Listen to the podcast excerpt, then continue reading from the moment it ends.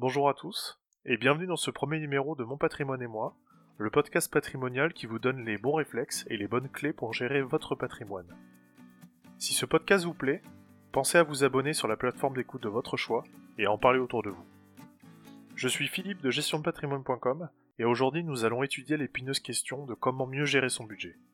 Ce sera l'occasion de définir ce qu'est un budget et pourquoi s'en préoccuper. Dans un premier temps, nous aborderons la notion de revenu et rentrer dans le vif du sujet des dépenses. Nous vous donnerons alors tous nos conseils dans la maîtrise de vos finances, première étape de constitution et de développement de votre patrimoine.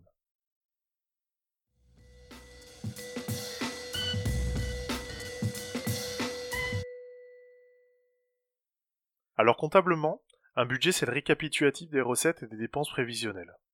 Dans votre situation, et pour être un peu moins barbare, c'est la différence entre les revenus que vous percevez et l'ensemble de vos charges. Souvent ignoré, nous allons vous montrer que c'est la première étape dans la constitution et le développement de votre patrimoine. Tout d'abord, une meilleure gestion de votre budget permet de limiter certaines déconvenues. L'idée est d'éviter les découvertes sur votre compte courant, les frais bancaires supplémentaires liés à des refus de prélèvement, ou à des oppositions sur des lignes de crédit, qui pourra avoir de graves conséquences sur votre quotidien. Maîtriser son budget c'est donc avant tout d'éviter le stress de ne pas payer ses factures, ou de ne pas pouvoir se faire plaisir. Cette organisation est la porte d'entrée pour vous constituer un capital. Un bon équilibre de vos finances vous permettra de mettre de l'argent de côté tous les mois. Cette somme pourra alors être allouée pour financer un ou plusieurs projets, sur du court, moyen ou long terme. Si jamais ce besoin de capital est pressant ou trop éloigné pour pouvoir attendre d'avoir les fonds, notamment pour acheter un bien immobilier, il sera toujours possible d'emprunter cette somme auprès d'une banque. D'ailleurs, en gestion de patrimoine, le crédit reste un véritable effet de levier, qui vous permet de débloquer une somme conséquente à court terme. Nous verrons dans un futur podcast les avantages et les inconvénients d'un crédit bancaire. À présent, concentrons-nous sur les différentes parties qui composent votre budget et leur répartition pour une meilleure gestion. Comme j'ai pu l'indiquer au tout début de ce podcast, le budget, c'est la différence entre vos revenus et vos charges. Vos revenus, et je ne vais pas vous l'apprendre, ce sont les salaires ou les pensions que vous recevez chaque mois. Mais cela peut être également les revenus issus de votre patrimoine, comme des revenus fonciers par exemple, ou certaines aides publiques, comme les allocations familiales. Les revenus sont donc la base d'un budget. Ils sont votre pouvoir d'achat et votre capacité à mettre de côté. La question d'obtenir des revenus complémentaires peut avoir du sens, mais ce n'est pas l'objet de ce premier podcast car avant de vouloir gagner plus, il est important de se poser certaines questions. Mes dépenses me permettent-elles aujourd'hui de réaliser mes projets futurs? Ou tout simplement, suis-je en train de vivre au-dessus de mes moyens? Pour répondre à ces questions, rentrons dans le détail de ces dépenses qui impactent votre budget. Il existe trois types de dépenses. Celles qui sont fixes, que vous payez périodiquement, tous les mois, tous les ans. Celles qui peuvent varier d'un mois sur l'autre, comme vos loisirs, vos courses alimentaires. Et les dépenses exceptionnelles, qui seront anticipés ou non. Le premier conseil que je peux vous donner est donc le faire le bilan de vos finances. Prenez un temps pour analyser vos comptes bancaires et faire la liste de l'ensemble de vos dépenses récurrentes. Remontez vos relevés bancaires sur un an s'il le faut pour noter ce que vous avez payé tous les mois, tous les ans ou de temps en temps. Mais notez ces montants qui reviendront tôt ou tard dans l'année. Afin de mieux organiser votre budget, le second conseil peut être de mensualiser toutes les charges qui ne le sont pas. Je m'explique. Vous avez forcément des dépenses dans l'année que vous ne payez pas tous les mois. Je veux vous parler des vacances, des abonnements à un club sportif payé en une fois, ou encore votre taxe d'habitation ou taxe foncière. L'idée est donc ici de forcer la mensualisation et cela de deux façons. Soit vous avez la possibilité de mensualiser vos charges directement, par exemple le paiement de votre taxe foncière ou taxe d'habitation qui peut être échelonné, soit vous vous forcez à mettre de côté tous les mois un douzième d'une dépense annuelle. Si par exemple vous devez 1200 euros au mois de septembre, il sera plus simple de mettre de côté 100 euros tous les mois à partir du mois d'octobre que de payer 1200 euros en une seule fois. Car possiblement, cette somme aura un impact négatif sur le pouvoir d'achat au mois de septembre. Bien maîtriser son budget, c'est aussi se faire plaisir. Alors n'hésitez pas à budgétiser des sommes dédiées à des loisirs, une somme annuelle dédiée pour les vacances ou un budget shopping par exemple, et ainsi prévoir de mettre de côté tous les mois pour vos vacances de cet été, afin de ne pas trop impacter votre budget du mois de juillet ou du mois d'août. Prévoir différents types de dépenses et les étaler dans le temps vous permet de maîtriser les budgets des mois suivants, et vous ne prenez pas le risque de finir dans le rouge. Maintenant que vous avez effectué ce travail, il est temps de faire un premier bilan.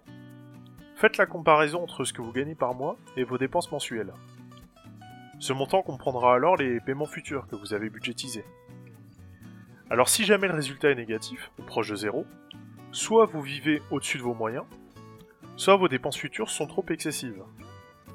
Au contraire, si le résultat est positif, la somme dégagée pourra permettre le financement d'un projet futur, ou la mise en place d'une épargne. Pour autant, la répartition entre vos différents postes de dépenses est-elle équilibrée? C'est la question que l'on va se poser.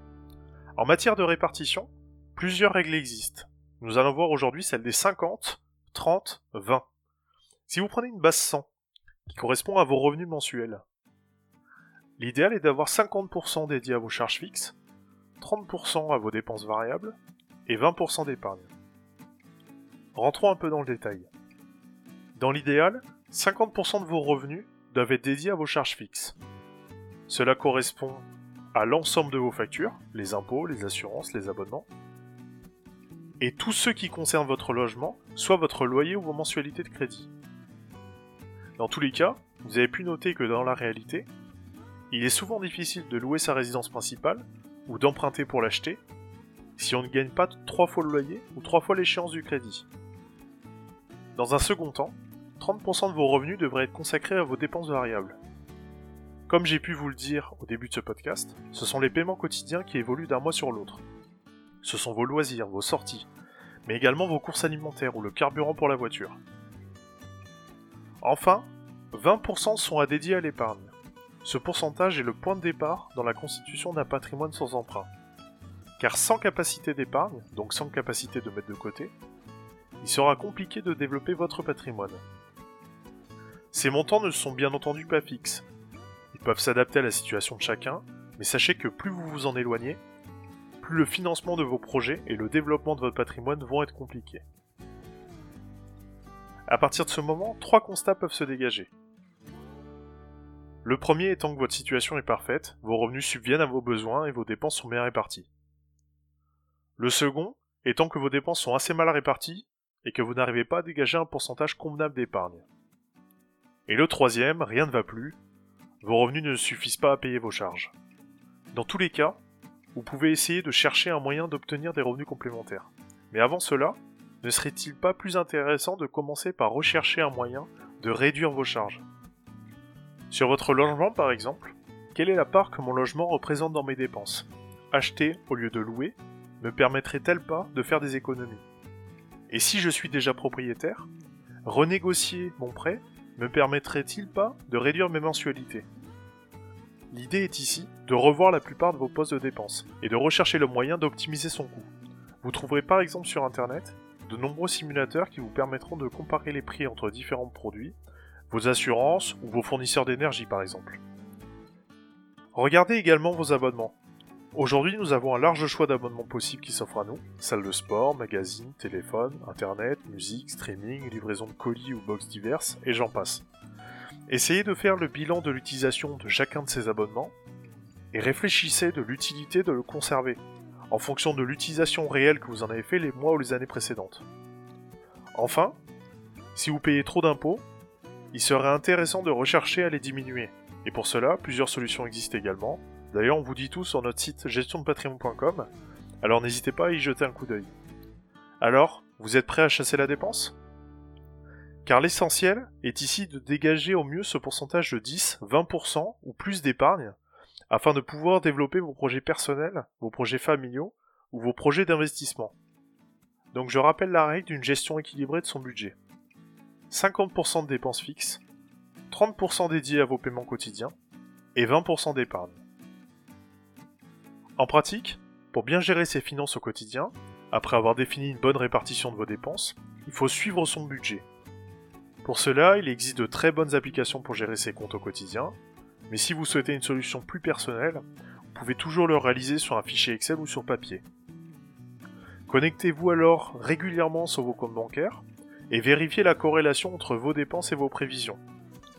Quelles sont les factures que vous n'avez pas encore payées ce mois-ci? Celles qui passeront sur votre compte demain? Ou quelles sont les factures qui n'ont pas le montant habituel?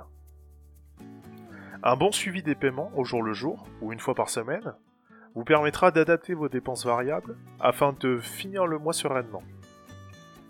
Pour ce faire, il est toujours intéressant de calculer en début de mois vos capacités de paiement. En pratique, c'est connaître combien j'ai de budget par semaine sur mes dépenses variables. Vous pouvez également pousser ce budget hebdomadaire par poste, vos courses alimentaires, le carburant, vos loisirs. Utilisez la méthode qui vous correspond le mieux. Si connaître votre capacité de dépenses par semaine vous suffit, très bien. Mais si vous préférez savoir par semaine votre capacité dans vos courses, vos loisirs ou tout type de dépenses, faites-le. Certains même pourront prévoir un budget quotidien pour savoir leur capacité de paiement au jour le jour. Prenez la méthode qui vous correspond le mieux, afin de respecter votre budget prévu, parce que toute dépense supérieure impactera votre pourcentage d'épargne, voire pire, votre capacité à finir le mois ou à payer une facture dans 3 ou 4 mois. Pour résumer tout ce qu'on vient de se dire, faites une évaluation aujourd'hui de vos revenus et vos charges, essayez de tendre vers une répartition de vos dépenses qui ressemble à 50% de charges fixes, 30% de charges variables et 20% dédiées à l'épargne. Si vous n'y arrivez pas, essayez de limiter vos dépenses fixes en essayant de comparer les offres existantes chez d'autres concurrents. Posez-vous les bonnes questions sur l'utilité d'un abonnement ou comment réduire vos impôts. Essayez du mieux possible de prévoir vos dépenses futures afin de pouvoir mettre de côté tous les mois. Je vous incite grandement à regarder vos comptes régulièrement et à vérifier la bonne corrélation avec votre budget. Enfin, ces règles ne sont pas figées dans le marbre. Elles peuvent s'adapter à tout à chacun, et essayer d'y tendre est déjà un premier pas effectué dans la constitution et le développement de votre patrimoine. J'espère que ce sujet vous a plu et qu'il vous permettra de mieux gérer votre quotidien. Quant à moi, je vous propose de vous retrouver pour un prochain numéro de Mon patrimoine et moi, dédié à l'épargne de précaution. Nous verrons dans la continuité d'aujourd'hui les solutions qui existent pour débuter son épargne. N'hésitez pas à partager ce podcast s'il vous a été utile. Retrouvez-nous sur Facebook, LinkedIn ou YouTube. Et enfin sur notre site internet gestiondepatrimoine.com.